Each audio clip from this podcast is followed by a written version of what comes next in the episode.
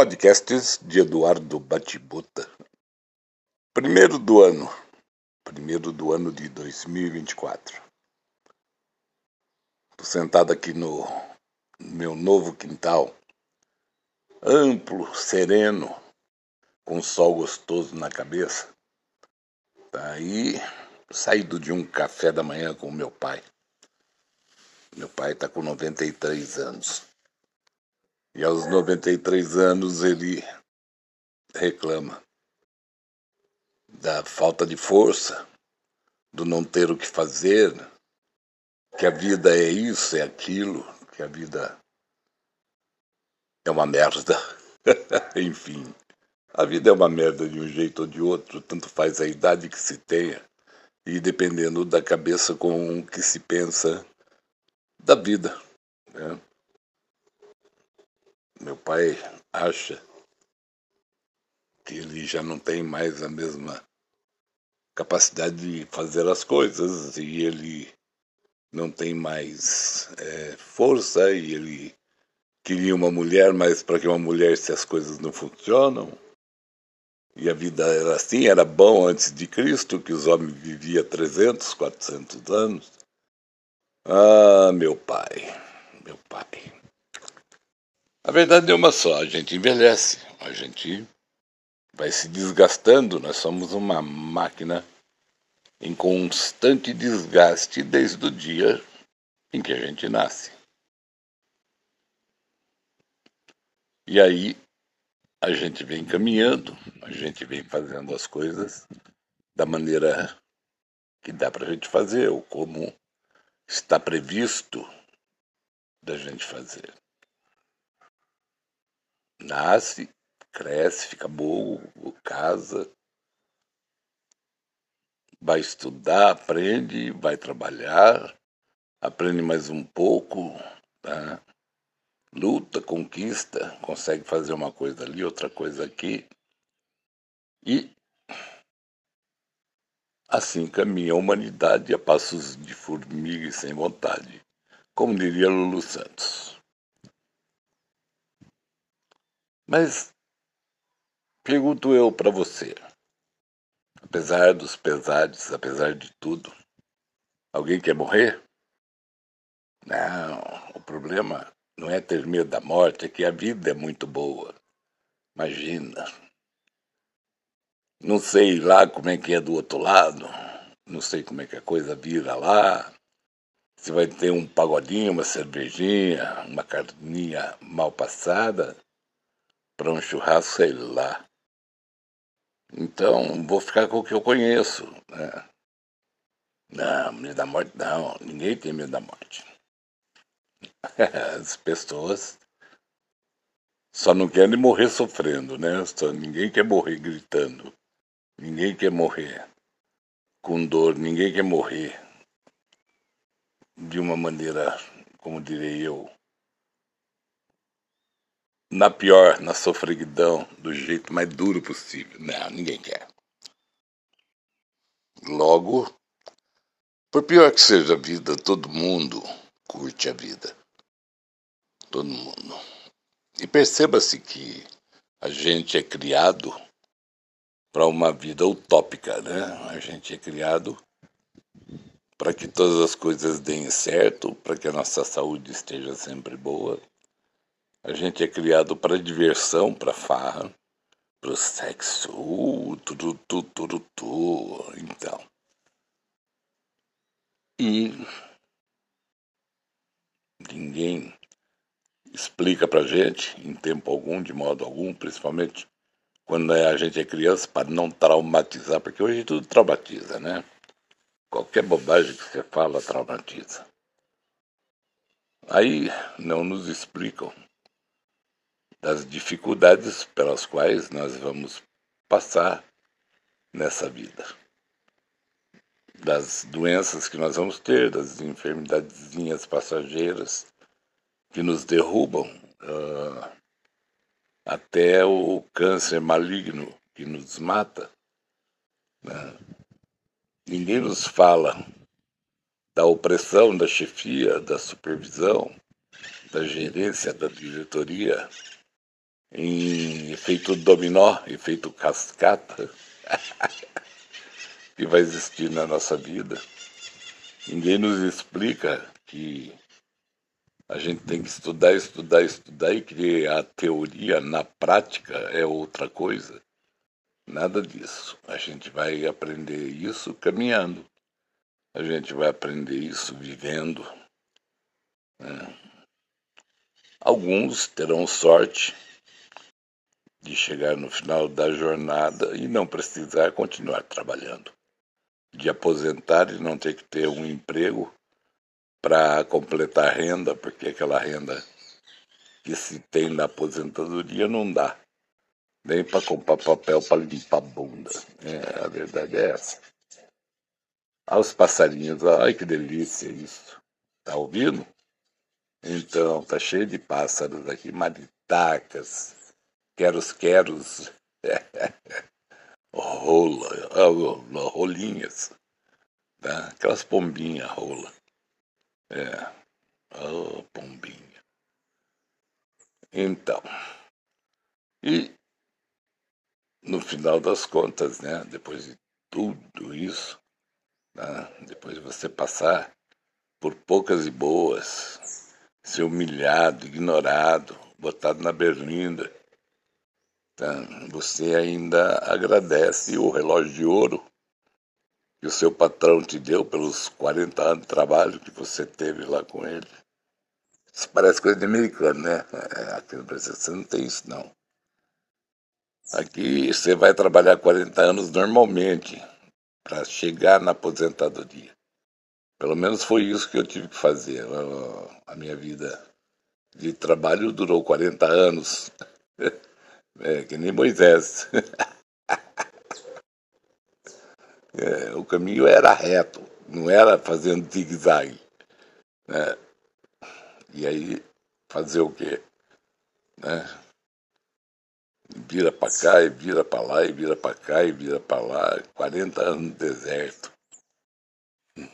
Aposentado brasileiro. É. E aí, depois que você chega né, nos seus 60 anos, 40 anos trabalhado, que você sai só imaginando todas aquelas viagens que você queria fazer e não fez, só imaginando todas aquelas farras que você queria fazer e não fez, só imaginando, você vai continuar. Né? Porque daí, quando você chegar em casa, tua esposa vai olhar para você fazendo arrão, você não vai ficar aqui dentro de casa, vai arrumar alguma coisa a fazer, porque isso não vai dar certo, nós não vamos combinar. O problema é mais embaixo, o buraquinho é mais embaixo. Então a gente tem que fazer alguma coisa para não haver atrito. E aí você fala, porra, mas eu lutei para chegar na minha aposentadoria para voltar a trabalhar. Não, não é bem isso, não, não é assim que eu queria, não. Não, não, não. não. E aí começam os seus anos de DRs, é, seus anos de discussão de relacionamento.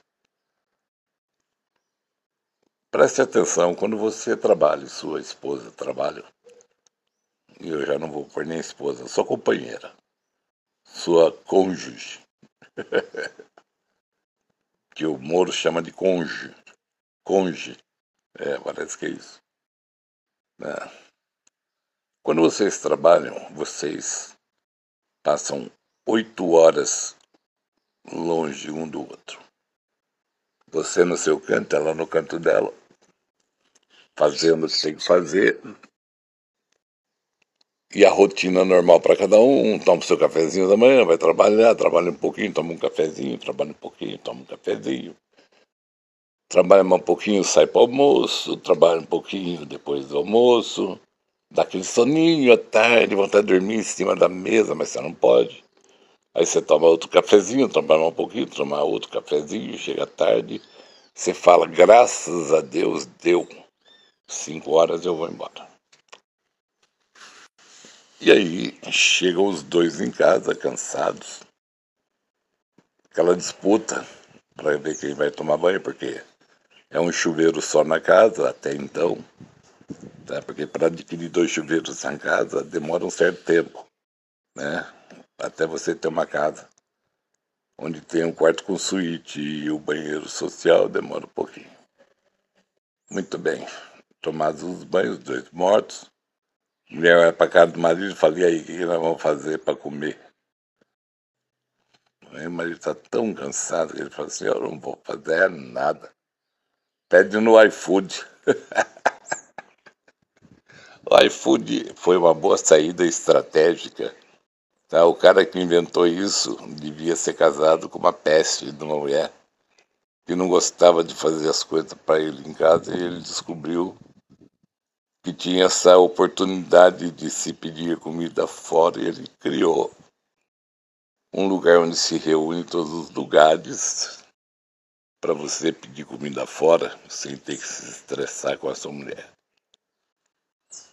Muito bem. Então a vida era assim cotidianamente. Quando chegava fim de semana era uma festa. Chegava sexta-feira, oba, sextou. E aí você ia para casa para fazer o quê? O quê? Diga aí para mim. Nada. Você passava o sábado e o domingo em casa sem fazer porra nenhuma. Com aqueles programas chatos do caralho que você sentava para assistir. Ou um futebolzinho que você ia assistir naquela tarde. Tanto que você chega hoje, como eu cheguei aqui aos meus 68 anos, odiando futebol. De vez em quando eu ainda assisto o jogo do Guarani só para sofrer um pouco, porque o time não ganha de ninguém, é uma porra de um time. Né, que com tudo, esse último campeonato, com tudo para chegar, né, ficou pelo caminho de novo. Ai, caralho, o que, que a gente vai fazer, é verdade? É um problema sério. Né? Mas é assim, você espera as suas férias, como a gente fazia na época, a gente dividia as férias era 15 dias em janeiro, 15 dias em julho, por causa das crianças. Né? Tinha que aproveitar as férias das crianças para a gente poder viajar e curtir todo mundo junto. Aí as crianças crescem, emburrecem, desaparecem, né? adolescem e enchem o saquecem de todos nós, né? Mas mãe é mãe, mãe é protetora. Filho para mãe é um filho da mãe. Filho para o pai é um filho do pai. para não dizer outra coisa. Ai, meu Deus do céu. E aí o tempo passa e o ninho fica vazio. Se vão embora, ficamos só eu e ela como estávamos, né? Eu e ela. E aí, vamos aproveitar essa vida, veinha? Não, não, não gosto disso, não gosto daquilo, não gosto daquele outro. Vou fazer um churrasco, não, tem os cachorros lá no fundo, não dá, tem que limpar tudo aquilo. Porra, mas e a churrasqueira? Vai ficar lá, parada o tempo todo? Não, não gosto de reunir com ninguém, sou antissocial, sou chato. É. E aí, a sua vida vira uma merda e meia. Né? Porque se não tem como trazer os seus amigos para fazer aquele seu churrasco maravilhoso que só você aprendeu com aquele mestre gourmet especialista em churrasco, né? porque a sua mulher é antissocial. Ou porque tem os cachorros, três, que adoram churrasco, mas adoram ficar também nas pernas das pessoas que vão para o churrasco e aí não tem como, não tem como se fazer um churrasco, ora bolas. Aí a sua vida passa, a sua vida passa na TV e o meu caso é com você. Fico louco para saber. Oh, sim para o sol, sim para a lua, eu quero você toda nua. Sim, para tudo que você quiser. É tudo música. Na música é tudo fácil. É. Na vida real já não é tão fácil assim. Não é não, não é não. A vida real custa mais caro. Né? As saídas são outras. Os medos, as paranoias. Não tem muito como você resolver também. Né? Porque a vida está cheia desse tipo de coisa. Está cheio de, de gente que não consegue se desvencilhar dos problemas psicológicos, não tem como fugir dos surtos psicóticos, né? ou então de fazer passar aquela vontade de serial killer, de matar os outros. Oh, meu Deus. Mas continua sendo a vida.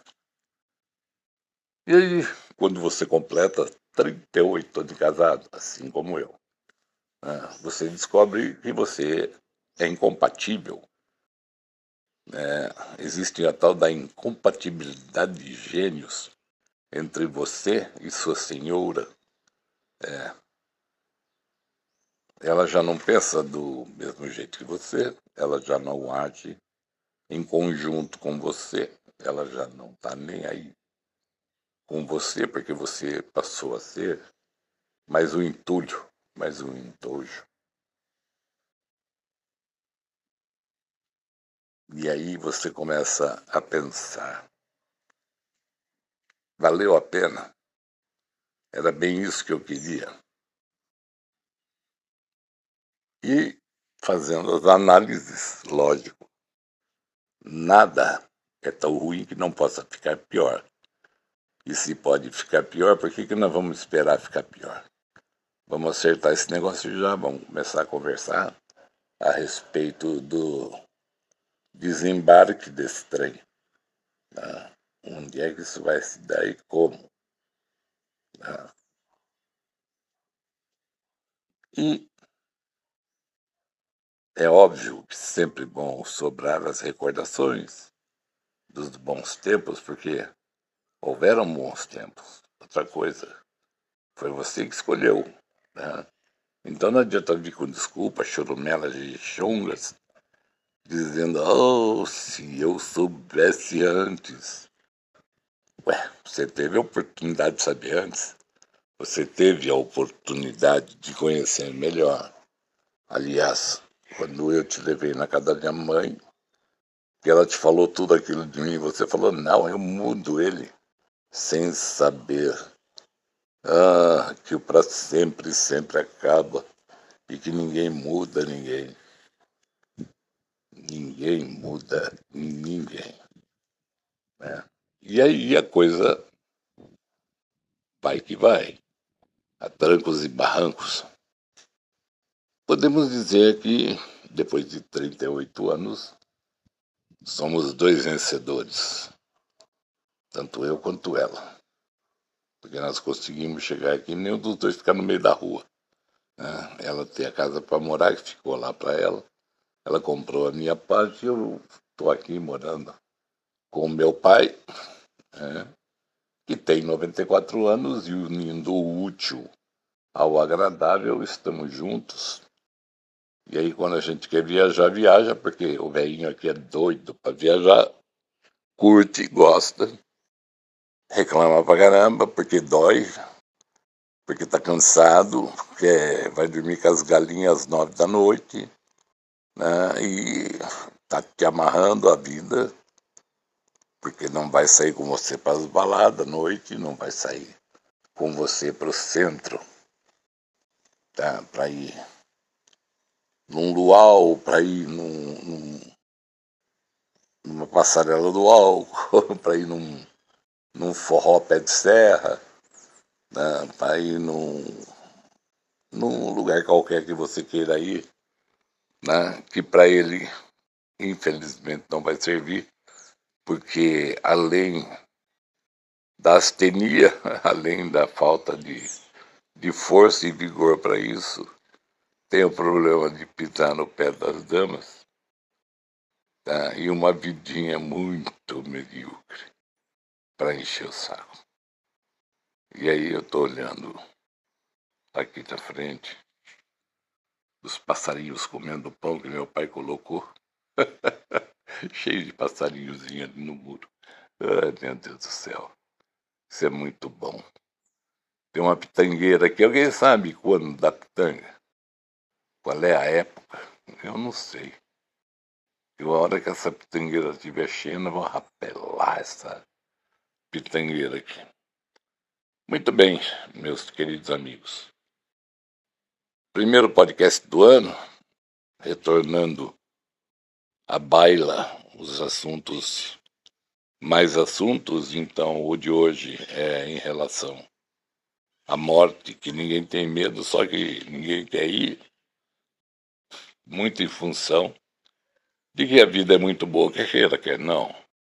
Ah, Junta-se um monte de coisas aí para trabalhar, para complicar um pouquinho a nossa vida, para transformar nossa vida num caldeirão do Hulk, onde você quer ser milionário. E aí entra no TikTok e percebe que não sai, não sai. Nem a sua mega da virada não deu. Nada, nada, nada. Muito bem. Fazer o que então? Voltar a trabalhar. É, vai acabar o recesso? Vai, hoje. Hoje é o último dia do recesso do povo. Segunda-feira vai estar todo mundo na lida. Vai estar todo mundo trabalhando, vai estar todo mundo se preocupando novamente com tudo, exceto os aposentados exceto os desempregados, os acachopantados, aqueles que queriam estar, mas não estão, aqueles que estão, mas perderam o tesão, aqueles que se foram e não voltarão. Então, eis a questão. Nada melhor do que isso. E aí meu pai vira para mim e fala, vai ter carnaval. Oh. Pode ter mil carnavais, tá? pode ter mil festas, tudo que você quiser, você pode embutir aí. Vai ser muito bom.